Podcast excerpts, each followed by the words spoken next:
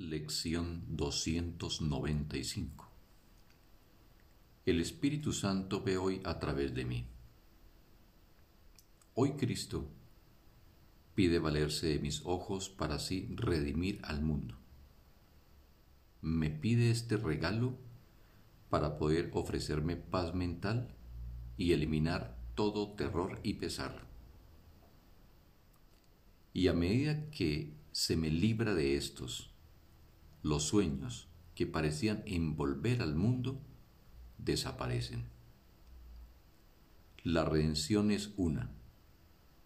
Al salvarme yo, el mundo se salva conmigo, pues todos tenemos que ser redimidos juntos.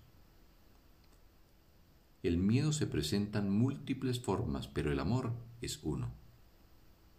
Padre mío, Cristo me ha pedido un regalo regalo este que doy para que se me dé a mí.